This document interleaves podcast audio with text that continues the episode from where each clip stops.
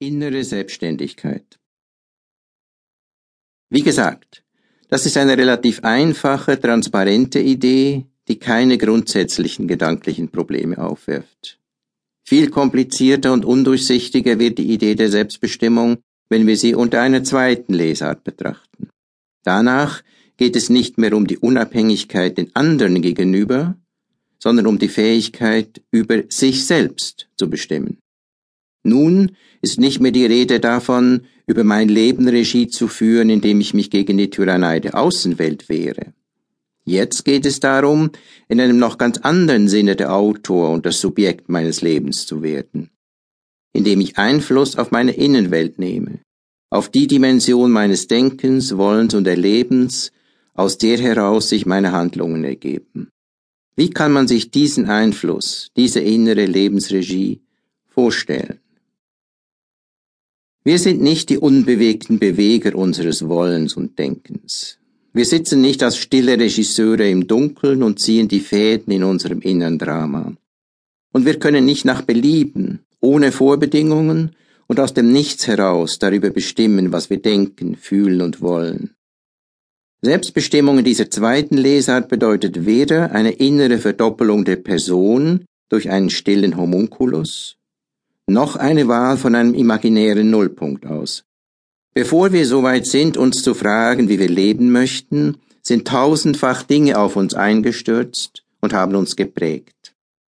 Diese Prägungen bilden den Sockel für alles Weitere, und über diesen Sockel können wir nicht bestimmen. Doch das macht nichts, denn das Gegenteil wäre ohnehin nicht denkbar. Derjenige, der am Nullpunkt stünde, könnte sich nicht selbst bestimmen, denn er hätte, noch ganz ohne Wünsche und ohne Spuren des Erlebens, keinen Maßstab. Damit unser Wille und unser Erleben die unseren sind, als Teil der persönlichen Identität, müssen sie in eine Lebensgeschichte eingebettet und durch sie bedingt sein. Und wenn es da Selbstbestimmung gibt, dann nur als Einflussnahme im Rahmen einer solchen Geschichte, die auch eine kausale Geschichte ist, eine Geschichte von Vorbedingungen. Ist diese Einsicht nicht gefährlich? Unser Erlebnis mit dem Rest der Person kausal, durch Beziehungen der Bedingtheit, verflochten. Doch die Dinge in uns, aus denen es sich ergibt, werden ihrerseits kausal von der Welt draußen bestimmt. Werden mein Denken, Wollen und Fühlen damit nicht zum bloßen Spielball des Weltgeschehens, so dass es ein Hohn ist, davon zu sprechen, dass ich über sie bestimmen kann? Macht uns das als Denkende und Wollende nicht zu bloßem Treibsand. Vieles, was ich will, geht darauf zurück, dass andere mir etwas gesagt und auf diese Weise dafür gesorgt haben, dass ich bestimmte Dinge glaube, fühle und will. Die anderen setzen Kausalketten in Gang, an deren Ende sich mein Erleben und dann mein Tun verändern. Werde ich dadurch nicht zum bloßen Instrument und Spielzeug der anderen, zu einer Art Marionette? Wenn ich mich in jedem Moment in einem kausalen Kräftefeld von eigener Vergangenheit und fremdem Einfluss befinde, wie kann da im Ernst noch von Selbstbestimmung die Rede sein? Ist das nicht bloß ein rhetorisches Manöver des Selbstbetrugs?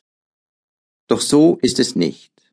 Auch wenn meine Innenwelt aufs engste verflochten ist mit dem Rest der Welt, so gibt es doch einen gewaltigen Unterschied zwischen einem Leben, in dem jemand sich so um sein Denken, Fühlen und Wollen kümmert, dass er in einem emphatischen Sinne sein Autor und sein Subjekt ist, und einem anderen Leben, das der Person nur zustößt und von dessen Erleben sie wehrlos überwältigt wird, so dass statt von einem Subjekt nur von einem Schauplatz des Erlebens die Rede sein kann. Selbstbestimmung zu verstehen heißt, diesen Unterschied auf den Begriff zu bringen.